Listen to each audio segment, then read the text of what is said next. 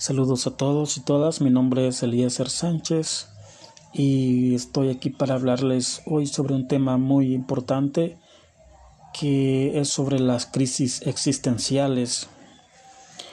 Eh, más que todo me voy a enfocar en las crisis existenciales que muchas veces tienen los adolescentes, ya que es a ellos quien les debemos este podcast algunos adolescentes nos han consultado sobre este tema en específico. Así que, bueno, empecemos. Una crisis existencial eh, es un momento en el cual eh, no le encuentras sentido a lo que estás haciendo, eh, piensas que lo que tú haces no es importante y eso se podría empeorar si alguien cree que él o ella no es tan importante en esta vida y no se cree como que tenga habilidades, que tenga talentos, que tenga la suficiente inteligencia o puede ser que en algún momento se compara con otras personas y ve que no tiene eh, muchas eh, habilidades que tienen los demás. Entonces eso podría hacerle sentir eh, con cierto bajón de energía o con baja autoestima inclusive. Entonces, eh, eh, así podemos reconocer una crisis existencial cuando un adolescente llora y no sabe por qué. Cuando un adolescente de repente un día amanece y no se quiere levantar porque no simplemente no tiene el deseo de hacer nada en esta vida eh, hay tristeza, hay confusión, hay frustración y, no sabe eh, la razón, no entiende eh, qué le está pasando. Entonces, a veces los adultos, al no comprender tampoco esta situación, podrían pensar que el, que, que el estudiante, sí, ¿verdad? Que el adolescente está siendo rebelde, que está con una con cierto conflicto y contra los contra las demás personas, contra los adultos. ¿Verdad? Entonces, este, esto se podría mejorar si, si los adultos eh, hacemos el esfuerzo por comprender un poco más eh, qué es la adolescencia y todos los cambios, todas las crisis que conlleva eh, esta etapa tan difícil que es la adolescencia. Bueno, eh, voy a mencionarles algunas, algunas preguntas que nos hacemos eh, cuando estamos en alguna crisis existencial, que, que no se dan solo en la adolescencia, sino que en cualquier etapa de la vida pueden darnos estas crisis. Incluso estaba escuchando algunos psicólogos que dicen que la adolescencia tiene eh, edad para iniciar, pero muchas veces no termina nunca en algunos adultos, porque eh, la adolescencia debe terminar cuando las personas llegamos a la cierta, alcanzamos cierta madurez. Y bueno, eh, los oyentes no me dejarán mentir que hay muchos adultos que vemos por ahí y que a veces se comportan, se comportan igual o, peor, ¿verdad?, que, un adolescente. Bueno, Después de ese comentario, eh, quiero decirles que algunas preguntas que nos hacemos en las crisis existenciales son ¿por qué existo? Eh, ¿Por qué voy a ser de importante en la vida? ¿Cuál es mi rol en la sociedad? Y a veces eh, no sabemos quiénes somos en, en nuestra identidad este, no le encontramos razón de ser a nuestra existencia. Entonces, ese tipo de situaciones pueden ser eh, un poquito eh, complicadas y, en algunos momentos pueden ser hasta peligrosas, ¿verdad? El caer en, esas situaciones, en, esos conflictos sin resolver. Bueno, eh, por qué a veces suceden estas crisis existenciales en los adolescentes. Bueno, a veces eh, ciertas situaciones fuertes que, eh, que, ocurren en nuestra vida nos pueden causar una crisis existencial. Por ejemplo, la pérdida de un ser querido, de una persona cercana, de una persona que nosotros tenemos en alto aprecio. Puede ser una razón por la cual nosotros caigamos en un bajón, entre comillas, en, una pérdida de el sentido de la existencia, de nuestra vida. Y podríamos experimentar todas esas, esas emociones que ya les mencioné eh, al inicio de, de este podcast. Bueno, podría ser también el, un conflicto que tengamos con personas, con los adultos, con los maestros, con los padres, de, con nuestros padres, ¿verdad? El, el pensar que ellos eh, no nos comprenden, el creer de que ellos no se preocupan por nosotros, el creer de que ellos inclusive no nos aman, cuestiones así ¿verdad? El no sentirnos amados por, por personas que eh, se supone que deberían de, amarnos, eso nos puede traer o desembocar en una, en una crisis eh, como, las que, como las que les he mencionado. Eh, bueno, en un adolescente también la causa de una crisis existencial puede ser el hecho de que tu novia o tu novio te deje que se aleje, que te rompa, ¿verdad? Eh, que termine con la relación. Eso puede, puede causar una crisis existencial. Podemos caer en una tristeza profunda, en una depresión, en ya no querer ni siquiera estudiar, en ya no querer este, eh, hacer lo que, lo que normalmente hago y podría optar por quedarme todo el día encerrado en mi cuarto porque no quiero salir y enfrentar una realidad o porque pienso que nadie va a entenderme cómo me siento, ¿verdad? Entonces una ruptura de, esa magnitud podría causar en nosotros ese tipo de conflictos. Otra situación que, podría causar en nosotros una crisis de, de esa magnitud es inclusive esta pandemia, porque algunos podríamos pensar de que eh, al final eh, nada tiene sentido, la vida no tiene sentido, porque al final todos vamos a morir, porque al final no sabemos si vamos a sobrevivir. Eh, todo se ve oscuro, el futuro se ve totalmente sin salida. Eh, ni los países desarrollados logran encontrar una salida, una solución.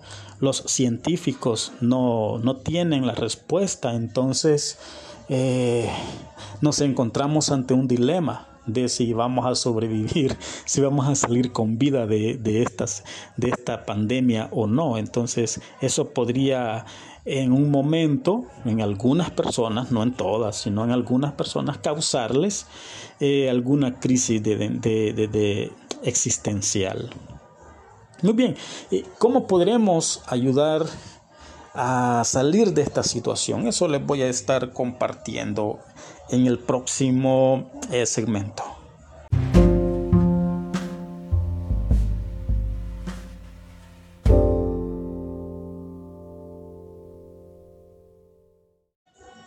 Muy bien, ¿cómo podemos eh, salir de las crisis existenciales? Te voy a dar por lo menos cuatro estrategias para que las tomes en cuenta a la hora de, superar este tipo de crisis que nos llegan, algunas desde la adolescencia y otras crisis que pueden llegar a nuestra vida no importando este, la edad que tengamos. Bueno, la primera estrategia que te doy es reconoce cuáles son tus fortalezas, cuáles son tus virtudes, cuáles son tus habilidades, cuáles son tus talentos. Eh, algunas veces nosotros no encontramos eso. Es difícil encontrar nuestros puntos fuertes, pero te, podría, te pediría que hicieras eso. Eh, toma una página de papel o en las notas de tu celular o en tu computadora, puedes escribirlas y, o puede grabar una nota de voz y decir, bueno, mis fortalezas es que una de ellas es de que soy estudioso, otra de ellas es de que soy inteligente, comprendo a las demás personas, otra es de que soy bueno para el deporte, otra es que soy bueno para los idiomas, otra es de que tengo buena memoria, otra es de que eh, soy bueno, soy disciplinado, ¿verdad? Eh, cada quien, ¿verdad? Puede ir escribiendo sus fortalezas, incluso puede escribir sobre tus, el aspecto físico, es muy importante que sepamos reconocer nuestra, nuestras cualidades físicas, nuestras características y aceptarnos tal y como somos, porque todas las personas somos, somos especiales, tenemos virtudes, tenemos características, eh, cualidades, tanto morales como físicas, y, y, eso es muy bueno, el hecho de aceptarnos, el hecho de, de aceptarnos tal y como somos y de empezar por eso, por amarnos, eh, así como, como Dios nos ha creado, así como somos, así somos especiales, somos personas eh, muy valiosas. Muy bien, y, como somos seres humanos, este, debemos de reconocer que tenemos también defectos, que hay áreas débiles. Por ejemplo, a veces eh, estoy irritado, deberíamos de reconocerlo. A veces cuando me irrito puedo gritar, puedo dañar, a veces no soy muy bueno eligiendo a mis amistades posiblemente o a veces este trato mal a quienes me aman, no sé. O a veces soy un poquito eh, no muy no muy eh, con, con mucha no le pongo muchas ganas al estudio, podría ser. Este o a veces no quiero hacer las cosas o soy muy rebelde a veces hago lo contrario a lo que los adultos dicen. Podría ser algo que nosotros deberíamos de ir como reconociendo. Ah, eso es muy importante el hecho de estar conscientes de, de lo que somos de quién somos verdad de nuestra identidad eh, qué, hacer listas de qué es lo que te gusta. ¿Te gusta la música? ¿Te gusta el deporte? ¿Te gusta eh, alguna materia, alguna asignatura de la escuela en específico?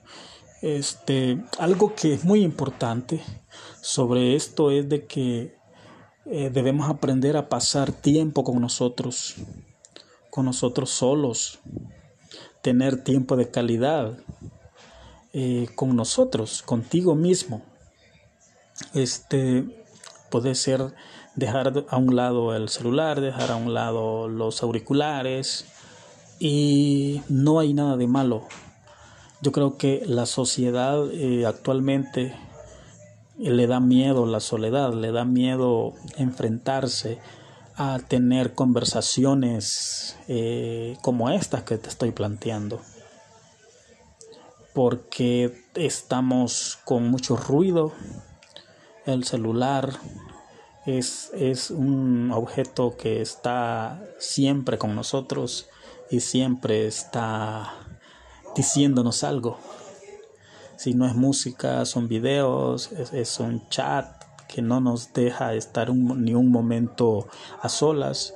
Entonces, si un momento lo, lo, apagaras tu celular, te das cuenta que es incómodo, estarías en un silencio muy incómodo, pero eso es bueno eh, podés empezar a cultivar esto para que te ayude a reflexionar, que te ayude a ver, inclusive eh, el hecho de reconocer que estás en una crisis existencial, eso es una buena señal, porque eso significa que no solo has estado observando hacia afuera a los demás, sino que has hecho una observación hacia ti, hacia ti mismo, hacia ti misma y has, te has dado cuenta que estás pasando por un, un conflicto, por una crisis existencial. Entonces eso es una buena señal.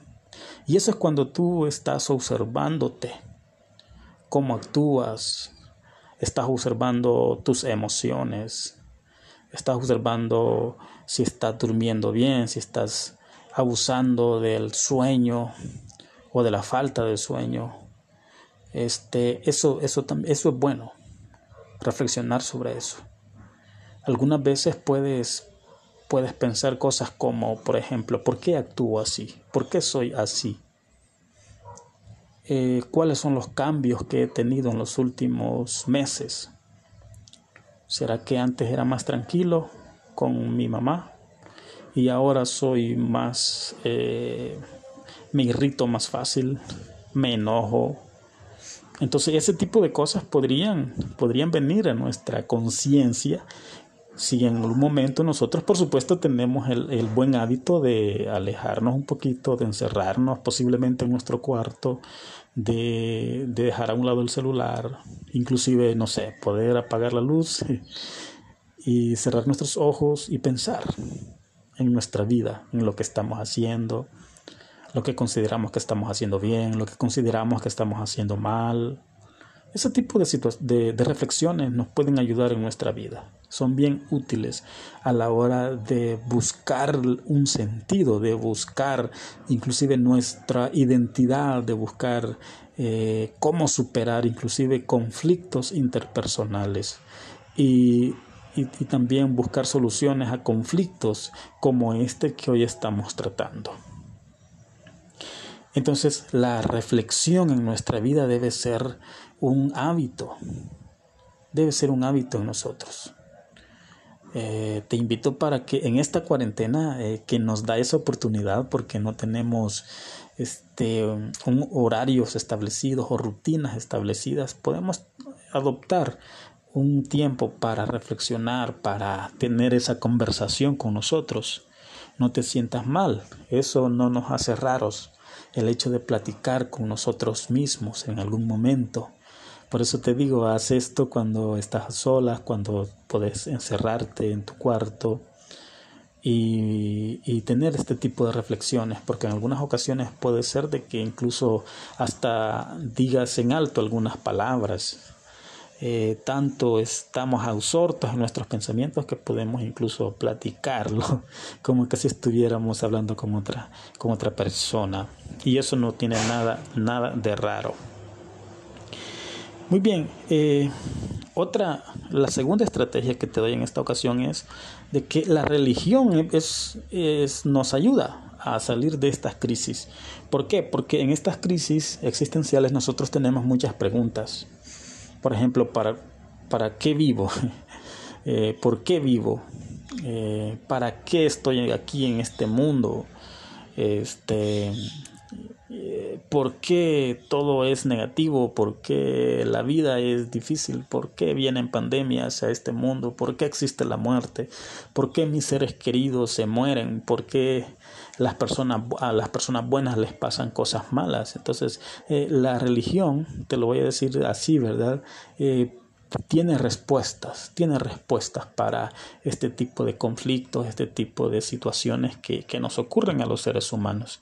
Y tiene lógica, porque si Dios es el creador, es nuestro creador, entonces Él sabe eh, cómo funciona nuestra mente, cómo funcionamos como seres humanos, y Él tiene las respuestas también. Así que es muy, este, este tema es muy importante, ¿verdad? Si tú lo, te puedes acercar a alguna, alguna, algún centro de adoración a Dios, eh, acercarte, cualquiera que sea tu religión, puedes ir a la Biblia y, o buscar a alguien que te explique la Biblia. Eso es muy, es muy eh, necesario para nuestras vidas. Lo tercero que te quiero comentar hoy es que debes de tener una voluntad para querer cambiar. Porque posiblemente alguien tenga una autorreflexión y decir, bueno, la verdad es que a veces me porto mal.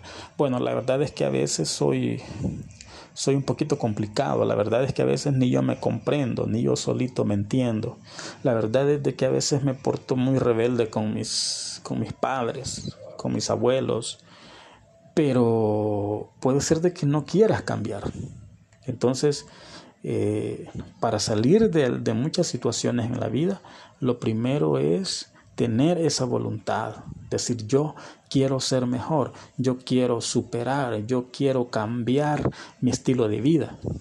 Yo no quiero ser eh, como otras personas que cuando han tenido conflictos existenciales, como no han sabido gestionar sus emociones, no han sabido gestionar o superar las frustraciones, entonces se han ido tras los vicios.